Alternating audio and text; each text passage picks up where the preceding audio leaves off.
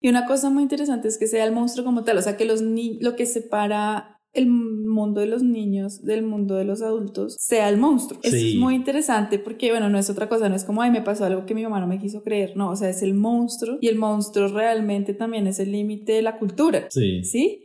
El primer episodio es un podcast sobre el primer capítulo de algunas de las series animadas que más nos gustan o que llamaron nuestra atención por primera vez. Aquellas primeras emisiones que le abrieron la puerta a los mundos que más nos apasionan o que cambiaron el panorama de la animación. Yo soy Mauricio Vargas. Y yo Andrea Sánchez y hoy vamos a hablar del primer episodio de Costume Quest.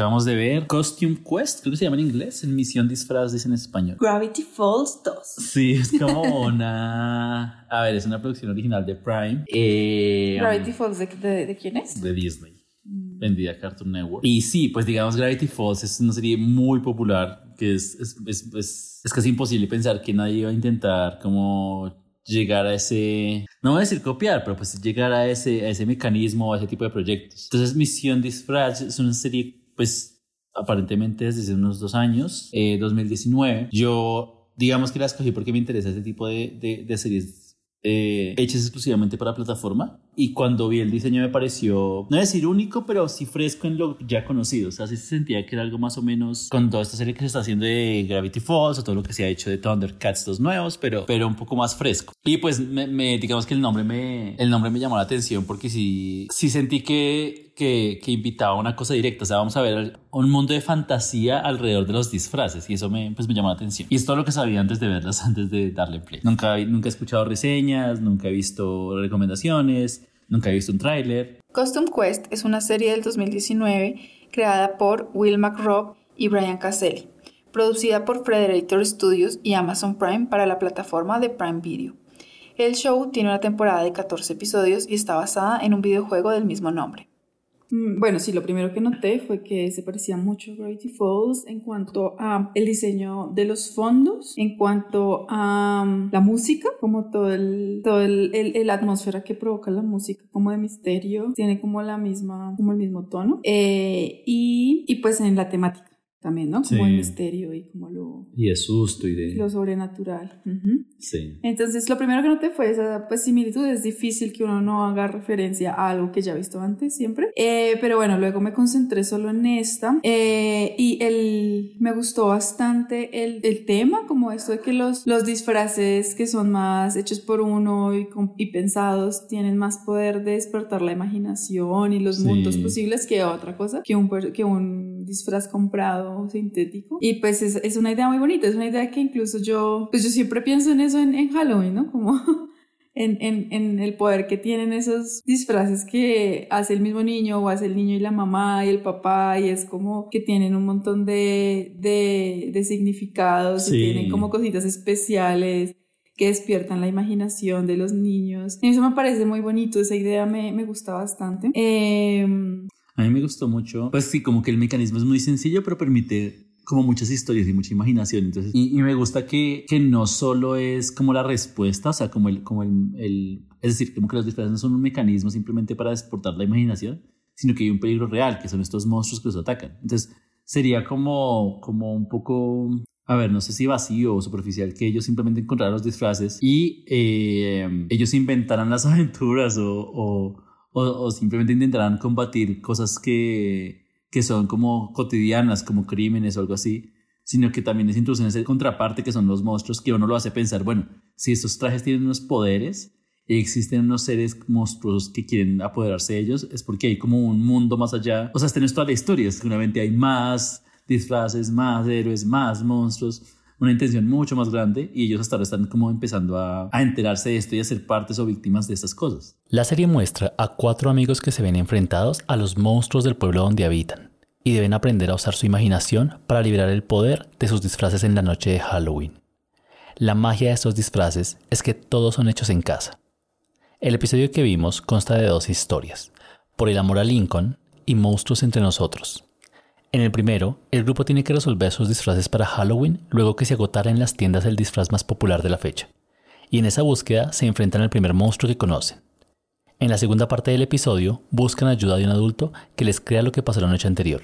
También me parece chévere que hayan incluido esto de la separación o la distancia, la, dificultad que hay para que los adultos entiendan este mundo de la imaginación. Sí. Y eso es algo que ya pues siempre se ha hecho, ¿no? Como que en todas las series donde los niños están en su mundo imaginando cosas, eh, hay una distancia súper grande, pero, pero mira que también ha cambiado un poco en cuanto a, a la época. O sea, unos papás de hace 20 años cuando un niño les decía esto ni lo escuchaban. Sí. Y era como, bueno, sí, sí, tus cosas. Ahora hay una intención de que los papás se meten en el cuento y es como, sí, yo te escucho, yo participo, pero... Bueno, te creo. Igual no te creo, sí, eso es como que se ve ahí el cambio también de actitud que hay en cuanto a, a la educación, el hecho de que hayan em, una niña, dos niñas y dos niños, y que haya como esto de que tenemos niñas y niños protagonistas y que tenemos una, un niño negro, que tenemos una niña de Asia, que tenemos un niño, sí, como variedad en raza, variedad en género, variedad. Entonces eso sí hace notar mucho la época en la que estamos, creo que es una un espejo de lo que estamos haciendo, incluso hay eh, hasta ese punto, el punto de que la mamá no quería ser, eh, no querían, o sea, como que este cambio en la educación y en la percepción de que es ser un padre o un cuidador de, una, de, un, de un niño, escucharlos, cree, eh, pues hacerlos sentir que se les cree, hacerlos sentir válidos, valiosos. Entonces, em, creo que, pero al fin y al cabo, al fin de cuentas, los niños están solos en esto. Sí, que, sí es aventura. Exacto, hace un tiempo era, no sé, la mamá de Angélica era una persona que todo el tiempo estaba en el celular y no le ponía atención, ¿no? Sí. O no sé, o incluso a veces que, en, Rugrats, sí. O incluso a veces que no se mostraban la cabeza, solamente son personas y piernas. Y esa era la niña, es de nosotros, o sea, los adultos muchas veces no nos escuchaban. Y ahorita se les está escuchando, pero igual, están solos porque esa imaginación no la tiene un adulto y esa capacidad de, un adulto está mucho más pendiente de el día a día, de los problemas, del trabajo y tener esta capacidad de imaginación, pues no, no es algo que se haya trabajado y se estimule al punto de poder realmente conectar con un niño. Exacto. Muchas historias animadas tienen como protagonistas a niños y niñas de diferentes edades. En estas historias los padres no son el centro de atención, pero además, en muchas de estas historias, uno o ambos padres están ausentes por completo en la historia. En un estudio del 2021 para la revista de Trabajo Social Infantil y Adolescente muestran que de las 155 películas animadas de Disney, 97 no hablan de los padres biológicos del protagonista, y de las 48 películas que sí lo hacen, la mitad solo da información de uno de los dos padres, 11 madres y 13 padres. De los que no tienen padres biológicos, 6 tienen padres adoptivos, 2 tienen madrastras y no hay ningún padrastro. Hay una cosa ahí como de la empatía más, no de la compañerismo, del... Es como te apoyo, pero con una distancia. Sí, es que sí, yo creo que es muy difícil. No sé, creo que conozco muy pocos adultos que podrían meterse en el cuento en serio. Sí, es verdad. Sí, en serio, en serio. Y sí los hay.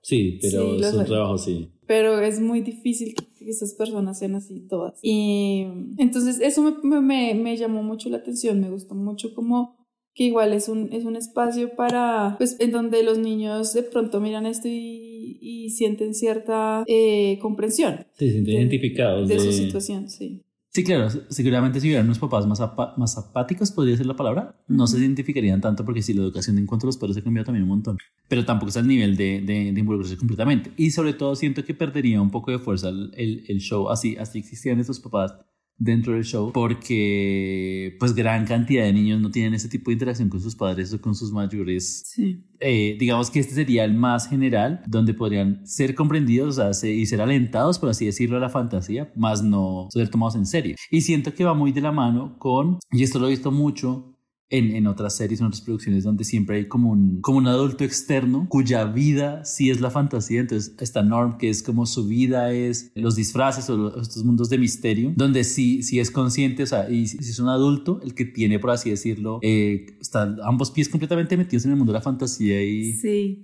pero fíjate que necesitan sacarlo, el man se desaparece un poco. Sí porque realmente así existe ese personaje, necesita esto ser propiamente infantil, de la mente infantil. Exacto. Pero sí, el que los introduce ahí es un personaje que, que es un adulto y cree en estas cosas y de hecho es el que los, los, los lleva ahí. De hecho, es más incrédula la niña, no me acuerdo cómo se llama la niña Sí, la hermana. La que quería un, quería un traje, un, disfraz hecho y, y el señor le, le, estaba explicando pues como por qué no, porque era más valioso el que ellos podían hacer. Sí, eso es muy chévere porque claro, si todos los niños fueran creyentes no habría conflicto. O sea, mm. realmente es muy bueno que haya o sea, un personaje, uno de los personajes, eh, aún se vaya a las cosas más tradicionales o a los trajes más hechos o a...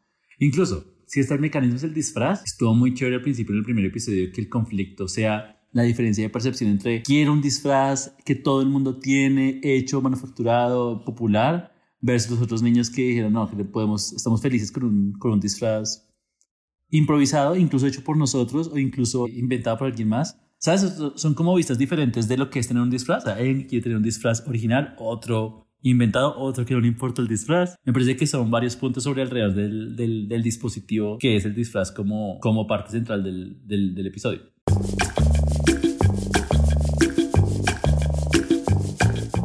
Las cuotas de género o cuotas de paridad son medidas que se han tomado en los últimos años para garantizar la equitativa representación de mujeres y hombres en escenarios como la política y las artes. En el mundo del cine, varios festivales han establecido cuotas no solo de representación de mujeres, sino de diferentes minorías, comunidades y circunstancias de discapacidad. En los premios Oscar, por ejemplo, para que una película pueda ser nominada al premio principal de la ceremonia, debe contar con miembros de estos grupos en al menos un 30% de su staff. En un estudio del 2019 por USC Annenberg y Women in Animation, muestran cómo de 100 películas animadas solo un 17% cuenta con protagonistas mujeres y en 120 series animadas el número solo sube a 39%. Una cosa que me gustó mucho, digamos que eh, los episodios están compuestos por dos mini episodios y hay momentos, yo siento que me gustaron mucho específicos de cada uno y es cuando hay un niño que tiene que tomar una decisión que va a ayudar al grupo y no la hace y es como, como un poco, no sé si voy a decirlo egoísta, pero es un poco, es individual y, es, y, y, yo lo sentí muy real en ambos. Entonces, en el primero, cuando eh, el monstruo les quiere pedir los disfraces y él dice, les voy a dar este disfraz original. Y la niña ya nos habían presentado todo el tiempo que ya sí quería el traje original y por mucho que sea la aventura y la solución y el grupo dice, no, yo sí quiero mi traje original y lo, y lo voy a... Lo voy a intercambiar así nos ponga en peligro. Y en la segunda parte, cuando el papá por fin le da la oportunidad al niño de presentar el tour, digamos que eso fue muy corto, pero yo sentí muy creíble. O sea, como que ah, por fin voy a poder presentar el tour y ah, está la oportunidad para convencerlos a todos y que nos salven. Y él, no, yo voy a hacer mi tour, o sea, tengo un sueño y es dar el tour y, por mucho que nos salve la aventura, pues este es mi, o sea, es importante para mí. Y ambos yo lo sentí como muy creíble, ¿sabes? Como momentos muy, muy, muy sólidos, como que yo digo. Que es completamente humano, ¿no? Sí, totalmente. O sea, ellos están, claro, no es, ellos no es como que su vida empezó cuando empezó la aventura, o sea, ellos tenían sueños antes, o sea, el primer episodio ya empezó con ella queriendo ser parte de este gran evento de Lincoln Jr. y el, y el niño en el segundo episodio ya ha tenido una imagen de su padre de que, de que y él quiere hacerlo. O sea, hay como una vida antes de esto que informa también la aventura. Me parece eso muy bonito. En cuanto a la animación, a mí me gustó mucho que en las partes en las que ellos, o sea, la animación como tal sí tiene esto que, no sé, como que es lo que ya se está viendo como Gravity Falls, ¿no? Pero justo en los momentos en donde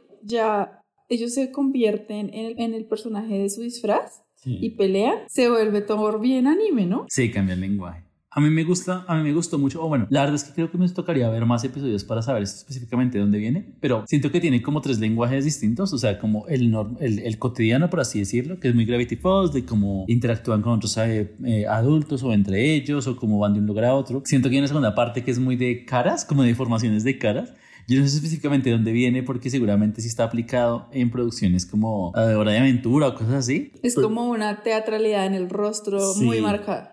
Pero yo siento que eso es muy de internet, muy de memes, muy de... De los emoticones. De emoticones, muy de YouTube, muy... Pero claro, eso informa esto completamente. O sea, las personas que están produciendo esto no están aisladas de todo lo que está pasando en internet. Y al mismo tiempo tiene lo que tú dices, como se transforman es full anime. Entonces yo creo que ya las, las producciones o en general el público tiene suficiente como una paleta visual como muy amplia para poder empezar a mezclar entre animación cotidiana de internet con anime, o sea, y, empezar a crear como, como nuevas mezclas o nuevos, o nuevos conjuntos de acciones para que la animación ya no tenga que ser tan limitada a siempre vamos a animar así, no, pues en qué momento nos podemos salir y en qué momento podemos sacar de modelo este y en qué podemos, momento podemos animar más o menos o más acción. Sí, creo que hay una síntesis muy, muy chévere, muy interesante en cuanto a, a lo que está pasando técnicamente.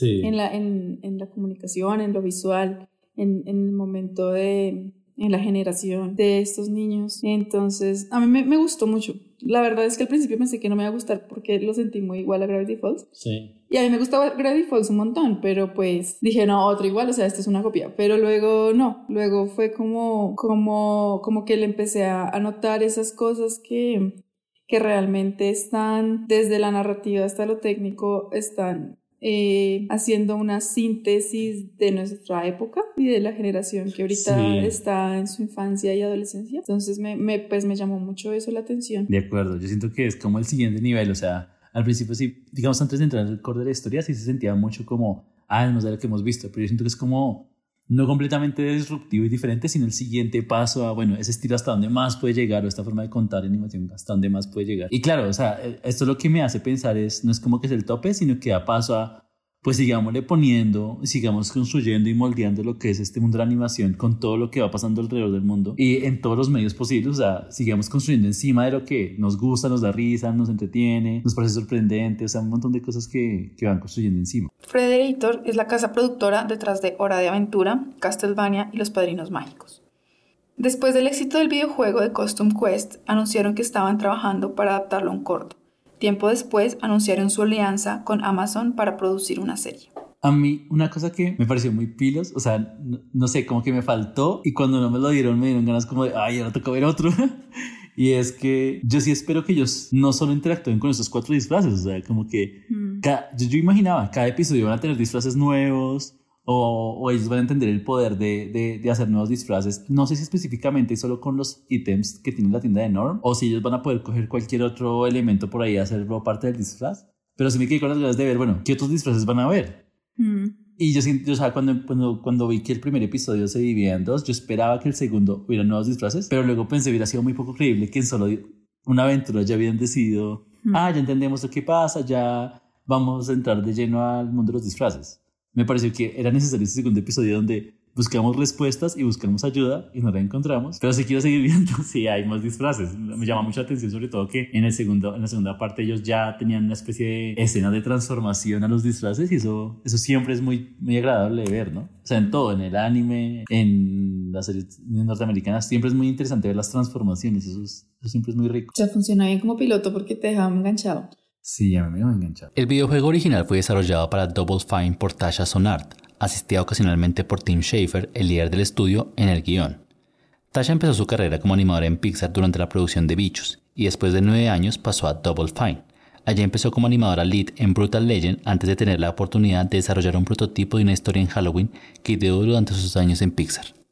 Y los personajes de los monstruos también me parece que... Ay, a mí me recuerda a los monstruos de Real Monsters, ¿se llama? Sí. Ay, no, me encantaban esos. Toca hacer esto, uno, un capítulo de eso. Sí, los monstruos también son muy interesantes, ¿no? Porque yo, yo pensaba cuando en, el, en, el primer, en la primera parte solo salió como la máscara, ya no estaba como un escudo, una cosa así. Pero en la segunda ya se transformaban, se teletransportaban y habían más y... Sí, y a mí me gustó la idea de que cuando luchan con el monstruo, el monstruo eh, al final, que es súper grande, un monstruo súper grande, y cuando lo empiezan a, a, a, pelear con él, lo pueden reducir y lo transforman como en una sabandija, sí, como en un monstruo súper chiquito. Ahí ella dice el nombre de cómo se llama eso, no me acuerdo. Sí, como un nombre especial. Y, y lo, lo, lo, vuelve como mucho más pequeño y mucho más débil. Y al final, desde un árbol se ve otro así parecido. Y eso, ese diseño de monstruo me, me gustó mucho porque son monstruos, eh, pues que son interesantes, pero son feos. O sea, porque es que yo siento que